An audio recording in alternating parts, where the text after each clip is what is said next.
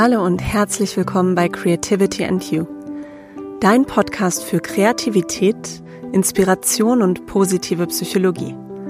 Mein Name ist Dr. Nora Corina Jakob und ich freue mich, dass du heute zuhörst.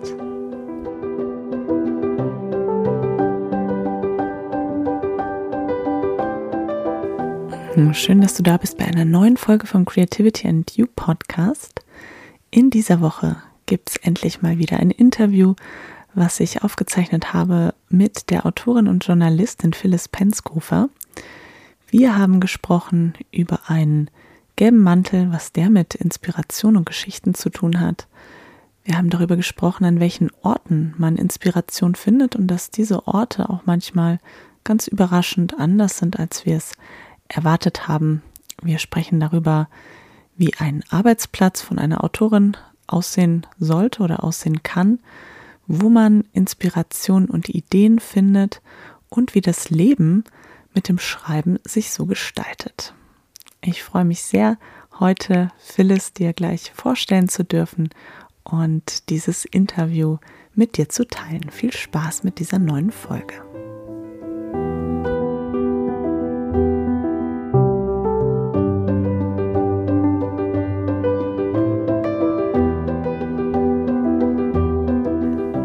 Ich freue mich sehr, heute mal wieder eine Interviewpartnerin im Creativity and You Podcast zu haben, und zwar meine liebe Freundin Phyllis Penskofer. Phyllis Penskofer ist freie Autorin, freie Journalistin. Sie hat einen deutsch-türkischen Hintergrund, lebt und arbeitet in Berlin und kennengelernt haben wir uns in Bamberg. Dort hat äh, Phyllis Germanistik, Journalistik und Türkologie studiert und da haben wir uns vor vielen Jahren kennengelernt. Phyllis hat nach ihrem Studium unter anderem eine sehr amüsante Kolumne gehabt im Bayerischen Rundfunk. Dort hat sie über türkisches Essen gesprochen und ihre Oma und aus diesen aus dieser Kolumne ist auch ein Buch entstanden, Guck mal türkisch, was ich sehr empfehlen kann, weil die Rezepte ähm, sind ja Berlin-türkische Fusionsküche, sehr, sehr lecker und zwischendurch gibt es ein paar Kurzgeschichten. Phyllis hat außerdem in Bamberg ähm, mitbegründet den Verein Freund statt Fremd. Das ist ein gemeinnütziger Verein und ein Arbeitskreis um Ehrenamtliche, die ähm, Geflüchteten helfen. Und Phyllis war zweimal Stipendiatin der Bayerischen Akademie des Schreibens und hat im Literaturhaus in München diverse Romanprojekte vorgestellt. Und ich glaube, über eins davon werden wir heute auch sprechen. Herzlich willkommen, Phyllis. Schön, dass du da bist. Hallo Nora, ich freue mich sehr, dass ich bei dir im Podcast sein darf und dich mal endlich wieder sehe. Ja, sehen und hören. Über den Bildschirm. Wir haben lange eigentlich schon vorgehabt, diesen Podcast mal aufzunehmen. Und es hat aus diversen Gründen ähm, nicht immer gut geklappt. Ein Grund ist auch ein, eine Covid-Geschichte, über die sprechen wir gleich. Ich möchte nicht mit sowas Schwerem einsteigen, sondern dich, dich einfach zu Beginn fragen, womit du dich gerade beschäftigst. Danke für diese Schonzeit. ich beschäftige mich gerade mit dem vorletzten Kapitel meines neuen Romanprojekts und ähm, genau verbringe eigentlich gerade mehr mit den Figuren Zeit als so mit den echten Menschen um mich herum. Mhm. Genau, also ich bin gerade im betreuten Wohnen sozusagen. Okay. so fühle ich mich auch. Magst du uns einen kleinen Einblick in den Roman geben, worüber ja, du gerne. schreibst? Ja.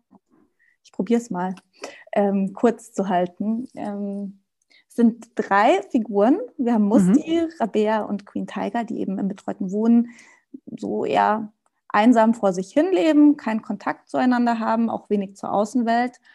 Was unter anderem darin liegt, dass Rabea zum Beispiel eine Angststörung hat und ähm, Queen Tiger sich für eine krasse Hexe hält, die auch eher so mit Zaubern beschäftigt ist. Und das ändert sich dann alles, als muss die oben die böse Nachbarin, die auch die Vermieterin ist, also ein bisschen Gentrifizierung fließt aus aktuellen Gründen auch mit rein, ähm, tot auf dem Boden liegt. Ähm, genau.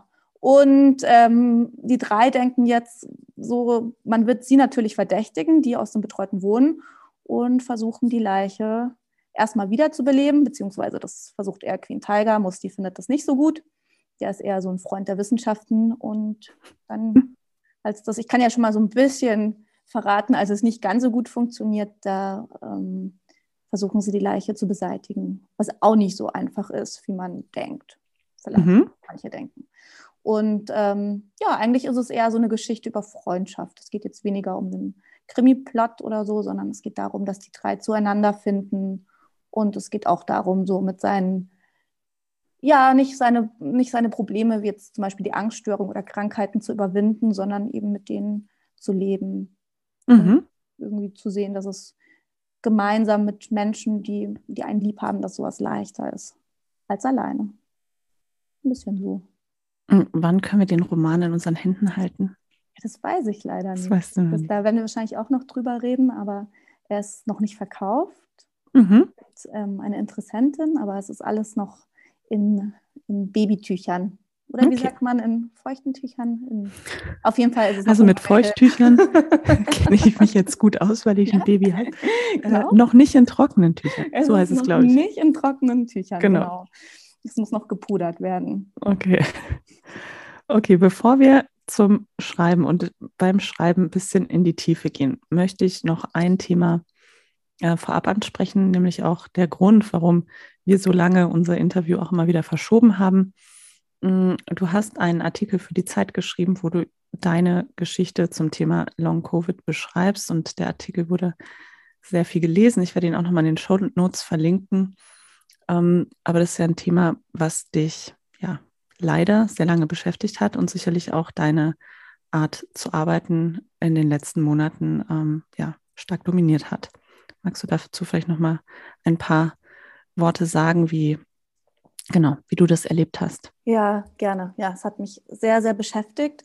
Einmal, weil ich einfach kein, kein normales Leben mehr führen konnte. Also ähm, es ist kaum mehr vorstellbar für mich jetzt. Es ist viel, viel besser geworden aber ich habe es teilweise nicht von der Wohnzimmercouch in die Küche geschafft, um mir was zu trinken zu holen. Also das waren so die ganz, ganz schlechten Tage. Und als es mir dann ein bisschen besser ging körperlich, also ich zumindest wieder genug Energie hatte für die, die ähm, ja, Alltagsroutinen, da habe ich dann angefangen, mir Sorgen zu machen, dass ich gar nicht mehr schreiben kann, weil mhm. ähm, in meinem Kopf war so, ich, ich versuche es mal zu beschreiben, also ähm, ich kann es gar nicht beschreiben. Es ist echt verrückt, man kann sich das nicht vorstellen. Es ist vielleicht so wie nur durch so eine, eine viel zu starke Brille zu gucken. Mhm. so war es immer. Also ja, die jetzt normale Augen haben und keine Kurzsichtigkeit wie ich, die wissen nicht, wie sich das anfühlt, aber es war einfach permanentes Gefühl ähm, von Schwindel, mhm. Sachen sind verschwommen. Ich konnte mich an wenig erinnern. Eigentlich, also habe ich vergessen, teilweise wie, wie Familienmitglieder heißen. Wörter sind mir nicht eingefallen, auch so Alltagswörter. Und ich habe immer wieder versucht zu schreiben, obwohl mir so schwindelig war und obwohl mir schlecht wurde dann beim Schreiben. Und wenn ich dann später nochmal durchgelesen habe, habe ich gemerkt, dass das ist einfach nicht gut geworden, natürlich nicht. Und mhm. ja, ähm, ich dachte, vielleicht ähm, muss ich das mit dem Schreiben, vielleicht muss ich das aufgeben. Und ähm, ja, das war schrecklich so, der Gedanke, dass das nicht ja. mehr klappen wird. Und dann ist mir gleichzeitig auch keine so, so gute andere Option eingefallen. Ich meine, ich glaube, Schreiben ist das Einzige, was ich wirklich kann. also ich kann leider kannst, nicht jetzt einfach umswitchen zur Gärtnerin oder ich weiß nicht was, sondern mhm. meine nächste Idee irgendwie was Schönes in der Natur. Aber ja, das muss man ja auch irgendwie gelernt haben. Also es waren, es waren einfach ähm, existenzielle Sorgen. Ja. ja. ja. total verständlich. Und ich glaube, jemand, der, der das halt nicht ähm, erlebt hat, kann es auch ganz, ganz schwer greifen und nachvollziehen. Ähm, wie hast du es denn geschafft, wieder zum Schreiben zu finden und dort ja auch wieder Bereicherung rauszuziehen? Das ging nur über die Impfung. Also es war so ein kleines Wunder. Mhm. Bei vielen hilft es nicht, kann ich gleich sagen, leider. Also bei vielen, die Long-Covid haben, ähm, hat sich es nicht verbessert. Aber bei mir ist nach der ersten Impfung innerhalb von zehn Tagen hat sich, haben sich sämtliche Körperfunktionen wieder normalisiert. Und mein Gedächtnis ist noch so ein bisschen angeschlagen. Also ich suche immer noch nach Wörtern, aber die Konzentration ist wieder da. Mhm. Ähm, ich kann einfach wieder, ich habe die gleiche Energie wie früher oder fast, sagen wir 80 Prozent. Ja. Von dem. Ja. Und jetzt geht es einfach wieder. Mhm. Und zwar völlig unerwartet, ich habe damit nicht gerechnet. Genau, aber die ja, Blutwerte und alles hat sich alles einfach ja, rapide verbessert, so mit einem Schlag. Gott sei Dank. Ja, es ist sehr, sehr schön, dass das bei dir so gut geklappt hat und du auch wieder ja, zum Schreiben finden konntest und jetzt so ambitioniert in deinem Roman sitzt.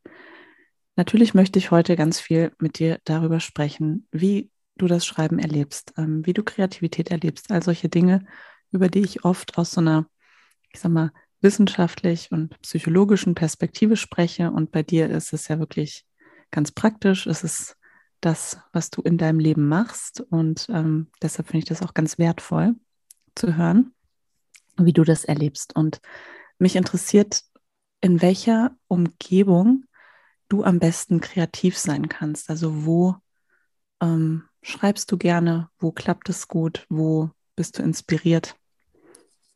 Ja, das ist eine sehr aktuelle Frage, weil wir ziehen gerade um. Ähm, und ich habe bis jetzt immer in einem Coworking Space geschrieben. Also so ein Studio, da sind dann verschiedene Kunstschaffende zusammen. Und ähm, ja, genau. Und jetzt ziehen wir eben um und in, in diesem Haus, in das wir ziehen, gibt es oben noch so ein separates Dachzimmer. Und für mich war das so der totale Traum. Ich bin dann quasi nicht bei mir zu Hause, sondern ein Stockwerk weiter oben, habe mein Dachzimmer, gucke raus auf einen Baum und ich dachte mir so, das ist, das ist der absolute Schreibtraum, den ich mir jetzt erfülle. Mhm. Aber jetzt beginnt nämlich langsam so die Sorge, dass es vielleicht gar nicht so sein wird. Also ich kann dir das so ganz genau in ein paar Monaten erzählen, wenn wir umgezogen sind. Mhm. Aber jetzt gerade bin ich in, eben in diesem Coworking Space und es ist absolute Chaos. Also ich kann man sich so vorstellen wie so einen langen Weinkeller. Da sind dann Malerinnen drinnen. Da ist eine Frau, die macht mit Nähmaschine Textilkunst. Ähm, und in, in, meinem Raum direkt, also alles ist offen, mhm. aber direkt mir gegenüber ist eben ähm, einer, der macht ähm, Gipsskulpturen und, und macht auch viel mit Farbe und sprüht die an. Also alles steht voll mit Farbe. Er ist die ganze Zeit am, am Werkeln, während ich schreibe. Mhm. Und ähm, es riecht nach Chemie, nach allen möglichen Chemiesachen. Und merkwürdigerweise bin ich dort, ich setze mich hin, ich schlage den Laptop auf und ich bin absolut konzentriert und total in dieser Schreibwelt. Und ähm, vielleicht ist das genau das Richtige für mich. Also vielleicht mhm. ist genau dieses Chaos um mich herum das Perfekte, um arbeiten zu können. Und mal sehen, vielleicht ist dieses vielleicht allzu idyllische, ruhige Dachzimmer etwas, wo ich, wo ich vielleicht so die Energien oder vielleicht auch so ein bisschen mhm. den Schaffensdruck ja. vermissen werde, den die anderen da in mir auslösen. Also mhm. ich bin sehr neugierig, aber bis jetzt konnte ich überall gut arbeiten, nur nicht zu Hause. Ja. Ja, das ist spannend, dass du genau so einen Ort beschreibst, der auch ja durch die Gerüche und die Anwesenheit anderer eben gar nicht so ein ruhiger Ort ist.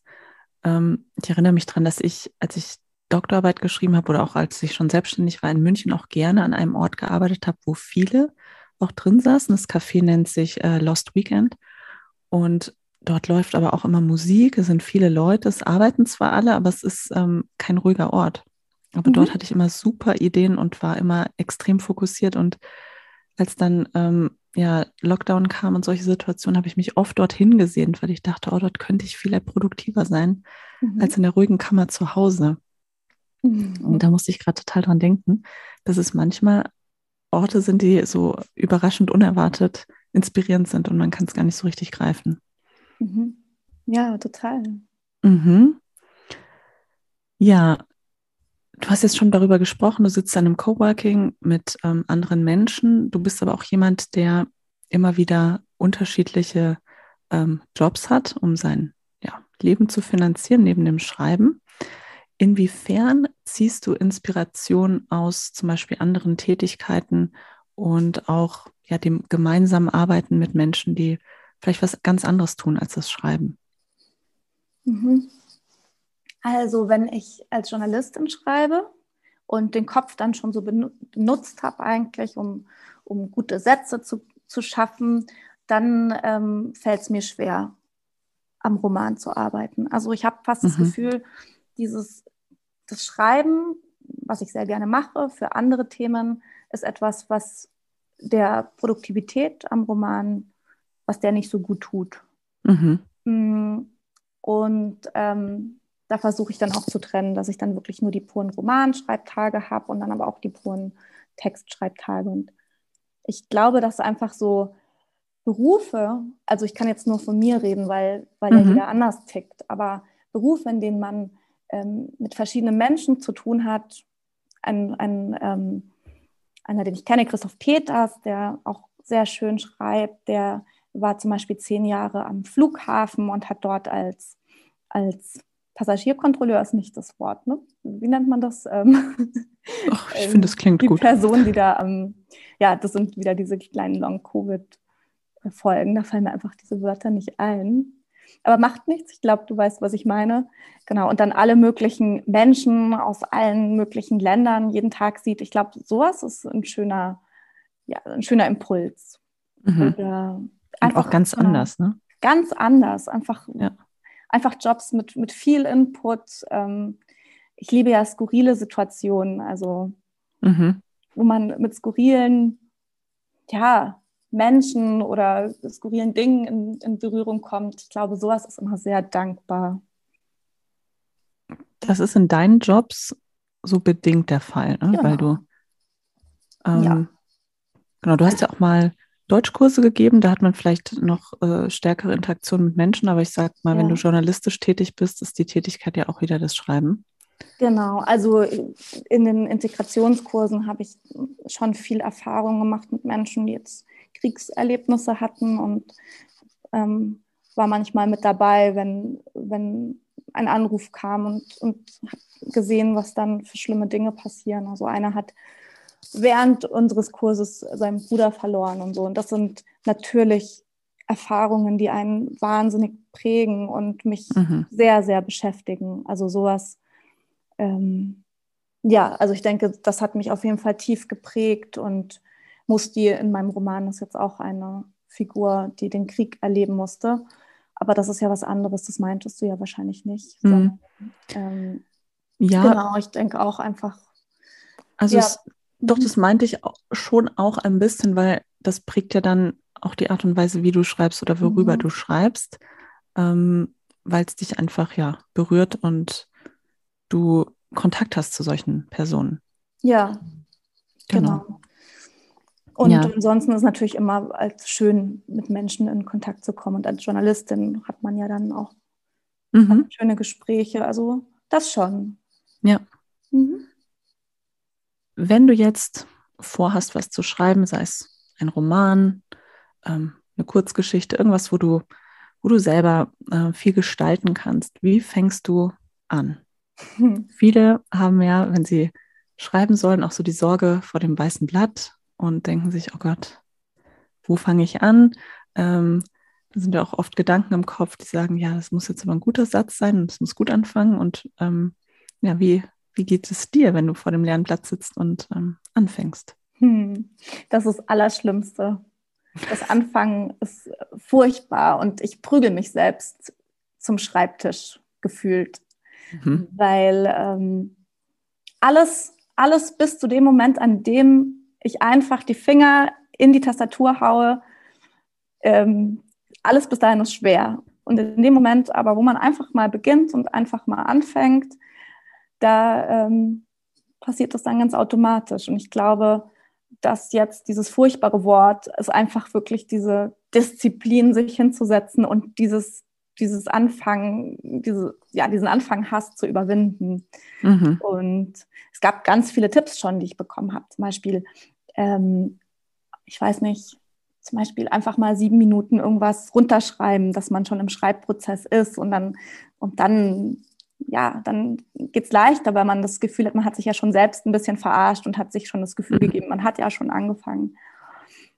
Egal wie, also Hauptsache, man, man zwingt sich auf, auf den Schreibtisch oder, keine Ahnung, ans Stehpult oder, keine Ahnung, in die mhm. U-Bahn mit dem Laptop auf dem Schoß, wie man auch immer schreibt und beginnt einfach. Einfach kannst du streichen und beginnt. Mhm. Ja, Und ja, ich glaube, das ist einfach die, die große Schwierigkeit. Und mit dem, mit dem Machen funktioniert es dann irgendwann, dann läuft es. Ich glaube, wenn man begonnen hat, erst im Beginnen weiß man oder, oder kommt man eben in diesen Flow, in dem sich alles fügt in der Regel. Mhm. Also dieses, dieses große, diese großen tausend Millionen Möglichkeiten, die einen ja vorher vielleicht blockieren, auch hier spreche ich wieder nur für mich, ähm, mhm. die mich blockieren, ähm, die kann ich ja erst einordnen oder ordnen, wenn ich mal angefangen habe, mich für einen Weg zu entscheiden. Ich glaube, ja. vielleicht ist das Anfang das Schwierige deswegen, weil es so viele Optionen gibt und so viele Möglichkeiten, dass genau wie man eine Geschichte erzählen will, dass es mhm. wichtig ist, einfach loszulegen und dann sieht man ja beim Loslegen, okay, das ist nicht der richtige Weg und dann kann man den schon mal aussortieren und, und dann bleiben nur noch, keine Ahnung, 900 Millionen andere, aber dann ist schon mal einer weg. Und so kann man für sich dann einfach ausklabüsern, was, mhm. was der Richtige ist. Und ja, ich glaube, also anders. Im, im Grunde so eine Art auch Entscheidung, so erzähle ich die Geschichte und wenn es dann nicht passt, dann, dann anders. Genau. Ich das denke machen. mal, ich, ich habe natürlich auch ich, in, diesen, in, in der Bayerischen Akademie des Schreibens, was du vorhin schon erwähnt hast, mhm. ähm, da hatten wir dann ähm, verschiedene Seminarleitungen und die haben dann immer so erzählt, wie sie es machen. Und ja, es gibt natürlich auch Menschen, die, die haben sich vorher alles, alles schon fein säuberlich zurechtgelegt und aber auch das ist ja eine Art Anfang. Das ist ja dann schon das Gliedern im Kopf. Aber mhm. genau, beim, also mein Weg ist einfach beim Schreiben erst zu merken, geht's oder geht's nicht. Ja, ja.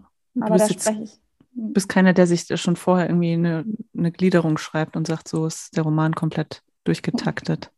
Doch schon. Also Doch. aber nicht, nicht, nicht ausgearbeitet. Also mhm. ich, ich weiß, ich fange an und ich weiß, so ungefähr soll es enden. Und dann gibt es so ein paar Zwischenstationen. Mhm. Und erst beim Schreiben merke ich aber dann, ähm, wie ich zum Ende komme. Aha, okay. Ja, und ähm, mhm. ich könnte das, ich könnte mir vorher die tollste die tollste Feingliederung schreiben, wie ich will. Es würde sich ändern beim Schreiben dann erst, weil, weil ich das Gefühl habe, erst dann, wenn, wenn man anfängt, im Schreibprozess die Figuren so richtig kennenzulernen. Man denkt ja vorher schon so ein bisschen, man, man weiß, wie die ticken und was sie denken und so.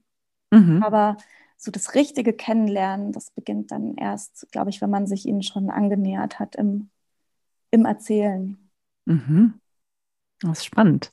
Ähm, weil wenn man selber nicht Autor ist natürlich und einfach nur, ich lese auch sehr, sehr viele Romane, aber wie diese Romane entstanden sind, ist ja auch bei jedem Autor ganz individuell und anders.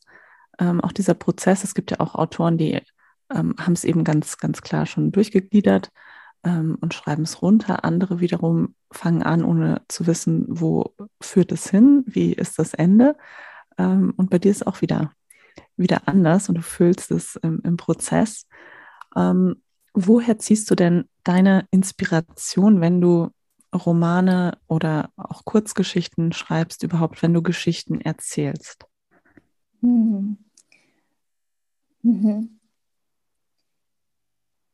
Ach, ich weiß nicht, das beginnt manchmal nur mit so einer merkwürdigen Idee.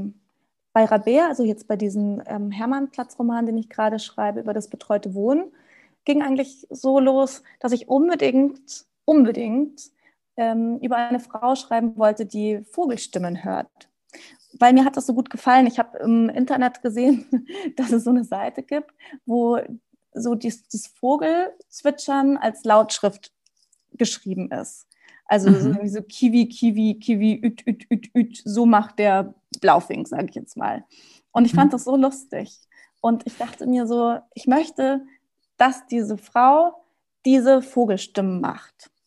Und ähm, eine Angst-Panik-Störung wollte ich auch gern verarbeiten. Und ich meine, es passt jetzt auch nicht so gut. Also Menschen mit Angst-Panik-Störungen machen keine Vogelstimmen.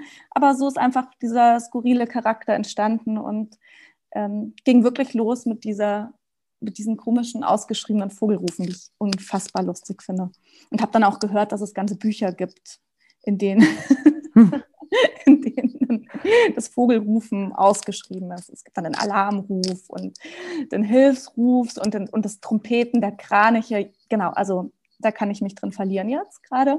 Mhm. Ich versuche es jetzt schnell zu beenden, bevor es irgendwie so eine, so eine Sachkunde-Ausführung, genau.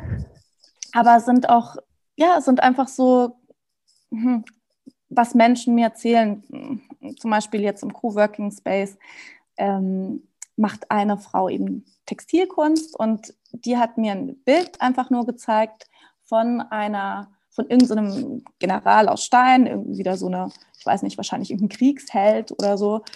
Und dem hat sie dann so bunte Frauenkleider angezogen, was komplett alles verändert hat natürlich. Also diese, es hat einen komplett anderen Kontext geschaffen oder diese Figur war plötzlich was komplett anderes. Und, ja. und ich hatte dann total Lust, ähm, auch über so eine Figur zu schreiben, die sowas macht, weil dieses, dieses, ähm, das ja auf der einen Seite mit der Nähmaschine arbeiten, ähm, ist dann so ein erstmal gefühlt so ein Widerspruch zu diesen nächtlichen Aktionen. Das ist nämlich auch schon illegal eigentlich, obwohl man nichts beschädigt. Also man kann von der Polizei dann verfolgt werden, wenn man diese Figuren so anzieht. Mhm. Und, und es hat mich dann interessiert, dieser Widerspruch. Und da beginnt dann irgendwie so ein, da beginnt kein konkretes Bild, aber da beginnt irgendwie so der Wunsch, da irgendwie mehr zu erfahren. Und das könnte dann jetzt zum Beispiel wieder ein Anfang werden für eine Geschichte. Mhm. Also, also sind es im Grunde Dinge, die du entdeckst im Alltag und die dein Interesse wecken, die du interessant oder lustig findest, mhm. von ja. denen du sagst, ah, da, da will ich irgendwie mehr. Genau. Auch wenn es nur ein, irgendwie so ein, so ein gelber Mantel in irgendeinem so Trödelschaufenster ist. Und dann frage ich mich, wer hatte den Mantel an? Er ist schon alt, der hat den Zweiten Weltkrieg schon gesehen, dieser Mantel, wer hat ihn getragen? Und da beginnen dann von, ja, von selbst solche Erklärungsversuche, die bestimmt viele kennen, so im Kopf, sich dann irgendwie was auszumalen und mhm. sich zu interessieren und weil man, weil man nicht weiß, genau was da passiert ist, sich selbst eben so eine Antwort zu suchen. Mhm. Spannend. Das ist auch so, ja, die, die Frage nach, wo, wo kommt ein Gegenstand her, ähm, eben auch direkt schon eine Geschichte auslösen kann im Kopf. Mhm. Ähm, gibt es manchmal auch reale Menschen, von denen du sagst, da habe ich irgendwie Geschichten gezogen von dieser realen Person? Ähm. Mhm. Ähm, ich habe meine Oma ganz schön ausgebeutet, meine türkische Oma. Welche, die türkische? Ja. Ja.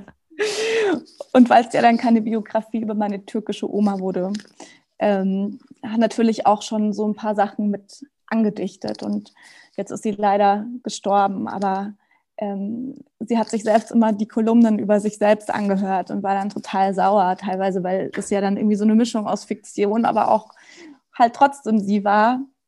Mhm. Ähm, dass ich dann oft Ärger bekommen habe, wenn sie gesagt hat, ja, aber so ist es ja gar nicht. Und ich habe ja nicht geraucht. Und wieso sagst du, dass ich rauche? Aber an sich war sie eben so, also ich sie war eine dankbare Figur für Geschichten, weil sie so auf schöne Weise durchgeknallt war. Ähm, und von ja, genau, von ihr habe ich doch viel mhm. mir raus, rausgeklaut aus ihrer, aus, ja, aus ihrem Dasein. Aus ihrem Dasein. Genau.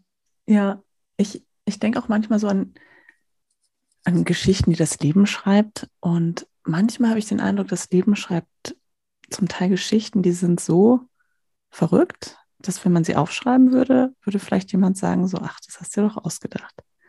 Total. Oder es ist irgendwie zu ja. viel. Ja, genau das, genau das ist schon, also das war bei diesen Kolumnen auch, die gingen fünf, sechs Jahre, ich weiß es gerade nicht mehr genau, jede Woche eine Geschichte im Radio.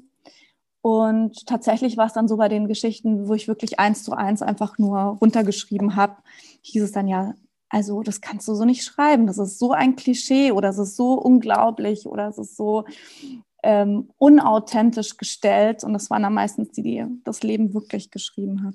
Mhm. Vor allem, wenn man eine türkische Oma hat. Genau. Ja. Ja. Spannend. Ähm, okay, sprechen wir noch ein bisschen über Berlin. Berlin ist eine Stadt, die mich äh, anzieht und zugleich auch abstößt. Ich finde, wenn man durch Berlin läuft, ähm, zieht man allein durch das, was man an Menschen dort begegnet, ähm, viele Ideen, Inspirationen, Fragen im Kopf. Inwiefern ist diese Stadt für dich auch Inspirationsquelle? Uh, das ist eine gute Frage. Hm. Ich habe manchmal ehrlich gesagt das Gefühl, dass es zu viel Reize sind, die ich hier habe. Also ich bin manchmal so, ich gehe raus und bin dann schon, ich gehe morgens schon raus, wir haben so einen New Yorker Hauseingang, der ähm, von, von der Seite und von der Straße jetzt nicht so einsehbar ist. Und da mhm. sitzen dann ähm, Menschen und, und spritzen sich Heroin zum Beispiel. Und so geht manchmal der Morgen schon los und ähm, bewegt sich dann auch so weiter. Und genau, es, es kommen von allen Seiten so viele, so viele Reize, dass ich gar nicht weiß, ob das noch so inspirierend ist. Wahrscheinlich mhm. jetzt schon doch, aber ich kann das gar nicht so gut sagen, weil im Moment wünsche ich mir einfach, ehrlich gesagt, so eine leere Hütte irgendwo im Nirgendwo, um einfach mal so ein bisschen klarzukommen und so ein bisschen Ruhe zu haben. Mm, aber wahrscheinlich merke ich dann da, wie undankbar das jetzt alles ist, weil, weil, weil es ja wahrscheinlich genau das ist, was mich so Ideen sammeln lässt. Ja, ja. Aber ich, das kann ich dir, glaube ich, gerade gar nicht so beantworten, weil ich mich gerade im Moment eben sehr reizüberflutet fühle. Mhm. Ich kann nur sagen, sowas, ich weiß nicht, ob es jetzt Berlin ist, aber es ist eben, es ist eben, ähm, ich glaube, es ist, nein, es ist nicht nur Berlin. Ich glaube, man trifft überall Menschen, die die einen ähm, irgendwie Denkansätze zeigen, auf die man selber nicht kommt. Und ich glaube, einfach das ist wichtig. Mhm. Nicht nur, also Menschen und das, was sie schaffen. Also sei es jetzt in Gesprächen oder in, in Ausstellungen oder auf Lesungen oder sonst wie, ich weiß nicht. Keine Ahnung, aber ähm, das ist wichtig. Und im, ich weiß nicht, ob es in Berlin, Berlin will ja immer gerne so eine besonders kreative Stadt sein, aber ich bin mir sicher, ähm, kreative Menschen oder Menschen, die, keine Ahnung, ein bisschen nicht konform denken, die findet man wahrscheinlich schon überall, wenn man genau, genau guckt oder sucht. Mhm. Ja, in manchen Orten. Mhm. Vielleicht leichter als in anderen, aber die sind sicherlich überall. Ja. Ähm, eine Frage, die kannst du kurz beantworten. Das ist eher witzig gemeint. Ähm, ich will irgendwann mal eine Podcast-Folge machen zum Thema Clean Desk oder chaotisches Chaos. Mhm. Ähm, wie ja, sieht dein Schreibtisch? Vielleicht bist du Expertin. Ähm, wie sieht dein Schreibtisch aus? Ja, den habe ich gestern abgebaut. Gerade habe ich keinen. Aber du wirst überrascht sein. Du kennst ja mein Chaos von früher. Mhm. Mhm. Ähm, jetzt ist alles chaotisch ohne Ende, nur der Schreibtisch nicht. Also so um mich herum. Was ist passiert? Alles. Ja. ich habe gemerkt, ich muss meinen Arm, meinen Ellbogen ausstrecken können auf, Tisch, auf dem Tisch, um, ähm, ja, um bequemer schreiben zu können. Also es, ist, es geht so nicht mehr weiter, das habe ich erkannt und genau, habe alle Sachen vom Tisch runter auf den Boden gefegt. Der Tisch muss ab jetzt immer leer sein. Vielleicht ist es auch eine Form von Reizüberflutung, die mich da erwischt hat, von der ich gerade erzählt habe. Aber ja. Mhm, genau. Aber deine Arbeitsmaterialien, die sind dann einfach woanders hin verlagert worden. Genau, also ich habe eigentlich nur den Laptop und dann habe ich noch eine Pinnwand, die steht mhm. neben dem Tisch und da pinne ich dann immer irgendwelche Sachen drauf. Und das war's. Ganz schön aufgeräumt. Ja, anders ging es nicht. Okay, also ich würde gerne noch über das Thema Freiheiten und Einschränkungen sprechen. Wenn man kreativ ist, hat man ja oft den Eindruck, wenn ich alle Freiheiten der Welt habe, dann habe ich auch alle Möglichkeiten und kann mich kreativ entfalten. Es ist dann aber auch so, dass man vielleicht auch total blockiert ist, weil man gar nicht weiß, in welche Richtung man geht. Deshalb gibt es auch Stimmen, die sagen, Kreativität liebt die Einschränkung. Und ich habe gerade heute ein Zitat von dem Hotel Matze Podcast ähm, gesehen auf Instagram von Stefan Sagmeister, den ich auch sehr schätze. Und er sagt, ich glaube, dass in Situationen, wo man einfach machen kann, was man will, wenig dabei herauskommt. Und es geht für mich in die gleiche Richtung, dass man manchmal von außen auch ähm, profitiert, wenn es Einschränkungen gibt. Jetzt arbeitest du ja auch mal mit Verlagen und Agenturen zusammen. Und wie empfindest du dort den Raum für deine Kreativität? Was ist da manchmal bereichert und vielleicht ist es ja auch manchmal ähm, herausfordernd? Ähm, genau. Freiheit und Kreativität, wie siehst du das? Da bin ich immer noch dabei, so die richtige Mischung für mich selbst herauszufinden. Also ähm, es kommen schon viele Ideen von außen.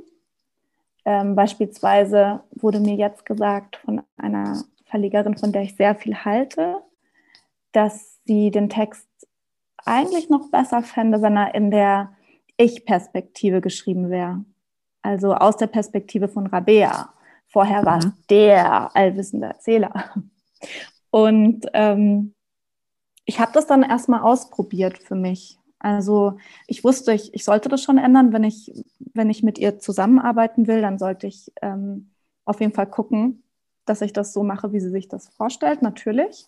Aber ich wollte das jetzt auch nicht nur deswegen machen, sondern nur, nur dann, wenn ich das Gefühl habe, dass der Text auch profitieren wird. Mhm. Und also habe ich einfach ein paar Kapitel umgeschrieben und habe gesehen, ob das für mich dann noch so funktioniert. Und ähm, habe gesehen, der, der profitiert total davon. Also es ist eine ganz andere, ja, es hat eine ganz andere Dynamik entwickelt aus dieser Perspektive. Und das hätte ich am Anfang auch nie gedacht, weil ähm, ich, ich habe selber eine Angststörung ganz viele Jahre gehabt, bedingt durch eine Krankheit. Und ähm, dachte, ich weiß, wie anstrengend es ist, wenn ein Mensch immer Angst hat. Und dachte mir, das, das nervt doch nur, wenn das genau diese Person dann so ihre Welt sich zeigt. Aber nein, in dem Fall war es wirklich gut.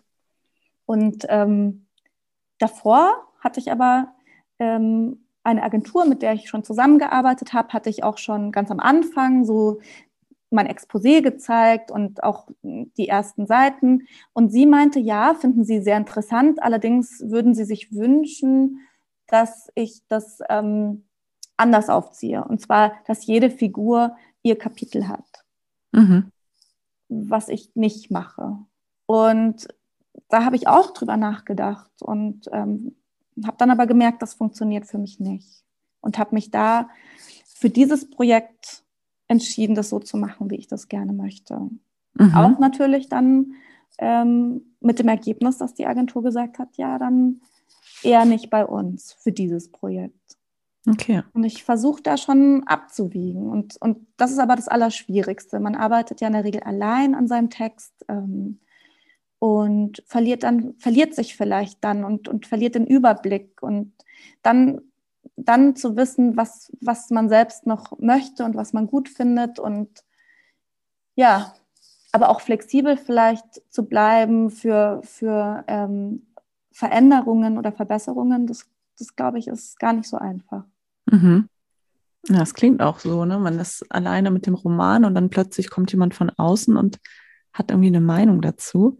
Das stelle ich mir auch, auch schwierig vor und auch ähm, schwierig in Sachen so, wie authentisch ist der Roman dann noch ein Phyllis Penskofer Roman, wenn von außen ganz viele gesagt haben, na jetzt doch, mach's doch mal so und der nächste sagt, dann mach's doch mal anders.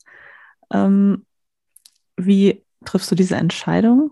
Du hast gerade schon gesagt, du hast es jetzt ausprobiert. Mhm. Gibt es noch andere Wege, wie du dich dann entscheidest? Mm, nee, ich glaube tatsächlich nur durch Ausprobieren. Mhm. So war es bei mir. Ja. Und ich hatte das auch, was die Agentur gesagt hat, hatte ich ausprobiert und gemerkt, nein, ich stelle es mir wirklich anders vor. Ich, ich, ich möchte, dass der Text auch ein bisschen chaotisch ist. Mhm. Das ist der Text. Und, und die Figuren sollen, keine Ahnung, die ganze Zeit vorkommen. Und ach, ich weiß nicht, im Endeffekt habe ich mich ja dann trotzdem ein bisschen davon gelöst. Also ich bin ja diesen Schritt gegangen. Ich meine, jetzt redet eben nur Rabea.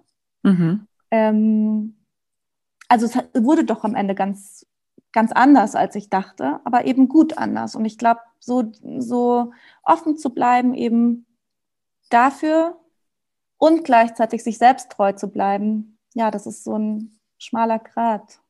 Oder ja. nicht kommt drauf an, was das für Ideen sind. Aber ja, sehr schwierig. Also ich, ich glaube, das ist tatsächlich das Allerschwierigste. Und so ein Roman, wenn man dann, keine Ahnung, hunderte Seiten irgendwie so mit sich alleine und den Figuren beschäftigt ist, da, also bei mir ist es wirklich so, dass ich dann, dann irgendwann mal gar kein Gespür mehr habe. Und ich denke mir so, ist es jetzt total, finde jetzt nur ich das irgendwie lustig oder unterhaltsam? Manchmal habe ich, saß ich auch echt da und, und habe dann nur noch gelacht und ich wusste nicht, ist es, bin ich jetzt echt irre? Ist es, ist es jetzt soweit? aber ja, ich weiß nicht. Und dann, und dann freut man sich schon über Feedback, wenn, mhm. aber halt über Feedback wie dann, ja, ich finde es auch lustig oder ich, ich finde die Stelle auch irgendwie, keine Ahnung, gefällt mir auch gut. Also ich freue mich dann über, über gutes Feedback, aber versuche nicht zu sehr rauszuziehen. Also ich versuche ich versuche mein Gefühl nicht zu sehr aus dem zu speisen, was andere sagen, weil mhm. bei schlechtem Feedback ist es ja dann so, dass, dass man vielleicht ein Projekt beerdigt oder dann keine Lust mehr hat obwohl, es doch ja immer individuell ist. Und ja. vielleicht ist ja das, was andere schlecht finden, gerade trotzdem das Richtige für einen selbst.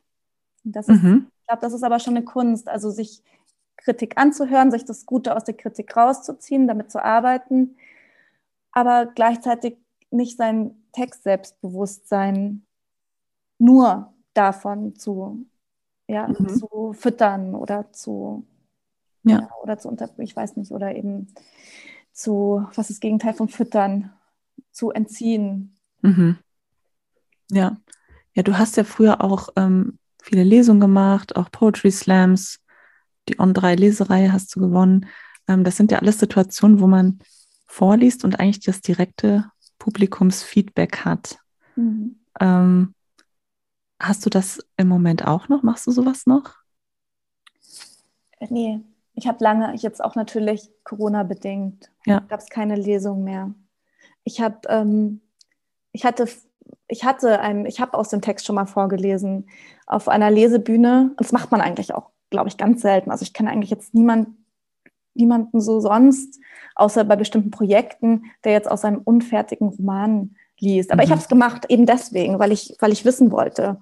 Und ähm, das war ja schon total lustig, weil äh, ich kenne äh, den Betreiber der Lesebühne. Ich hatte da schon früher Lesungen und der hatte sich einen Text vorgestellt wie ähm, mein Text aus dem Vorjahr und hat nicht damit gerechnet, dass sowas wie das betreute Wohnen kommt zum Beispiel mhm. und hat sich auch gar nicht den Text angeguckt, erst einen Tag oder zwei Tage, bevor dann die Lesung war und hat ihn gesehen und ist dann aus allen Wolken gefallen, hat gemeint, was soll denn daran gut sein? Sorry, aber bitte lest den nicht, nimm den Text vom letzten Jahr. Und ich fand das irgendwie, natürlich hat das schon ganz gewaltig an meinem, also mein Selbstbewusstsein ist da gebröckelt. Und ähm, ich dachte mir so, scheiße, was mache ich jetzt? Und gleichzeitig fand ich es aber auch nicht in Ordnung, dass er mir das so sagt, als wäre er so der Gott aller Texte und wüsste das alles. Und ich habe dann, dann extra diesen Text, ich habe ihm gesagt, doch, ich werde ihn jetzt trotzdem lesen, steht ja auch so angekündigt überall. Und wenn ich ihn nicht lesen darf, dann sage ich, dass ich ihn nicht lesen darf wegen dir, weil er meinte, ich soll eine Ausrede erfinden. Und dann hat er gesagt, ja, dann lese ihn, meine Güte. Und dann habe ich ihn gelesen und da habe ich das, ja, da hatte ich natürlich echt sehr große Bedenken, dass andere sich auch irgendwie, also der hat gemeint, dass, der Text ist irgendwie ähm, der würde die Figuren ja bloßstellen und so. Und das will ich ja auf gar keinen Fall. Ich liebe diese mhm. Figuren und mag sie. Und, und das fand ich, hatte ich aber Sorge, dass ich tatsächlich irgendwie vielleicht verletzend bin, ohne es zu merken. Ja. Und die Leute fanden ihn gut und haben, ja, haben, haben mir sehr gutes Feedback danach gegeben und meinten, das ist ein böser Text, aber ein toller Text. Und ja, keine Ahnung, da sieht man einfach wieder, hätte ich jetzt irgendwie hätte ich auf ihn gehört, hätte ich wahrscheinlich dieses Buch, hätte, ja, ich weiß auch nicht, hätte ich dann zerrissen. Ja, manchmal ist es gut, auch so seinem Gefühl zu vertrauen, dass man es das jetzt so machen möchte. Ja. Und dann ähm, sich eben auch nicht ja, zu sehr ähm, einschüchtern zu lassen. Genau. Ich würde gerne langsam zum Ende kommen und meine liebe Praktikantin Franziska hat ein Zitat von dir rausgesucht, vielmehr ein Zitat deiner Oma. Die soll gesagt haben, wer keine Fehler macht, macht gar nichts. Wie siehst hm. du dieses Zitat, Phyllis? Ja, sie hat total recht. Ich weiß nicht, ob sie es wirklich gesagt hat oder ob ich ihr das mal wieder in den Mund gelegt habe. Aber in beiden Fällen ist es auf jeden Fall was, was man befolgen sollte. Und ich glaube, ähm, sich selbst nicht allzu ernst zu nehmen. Und ähm, ja, ich meine, klar, sollten jetzt keine riesengroßen, schwerwiegenden Fehler sein. Also wie ist es denn mit Fehlern und Kreativität? Fehler und Kreativität. Ja, mhm.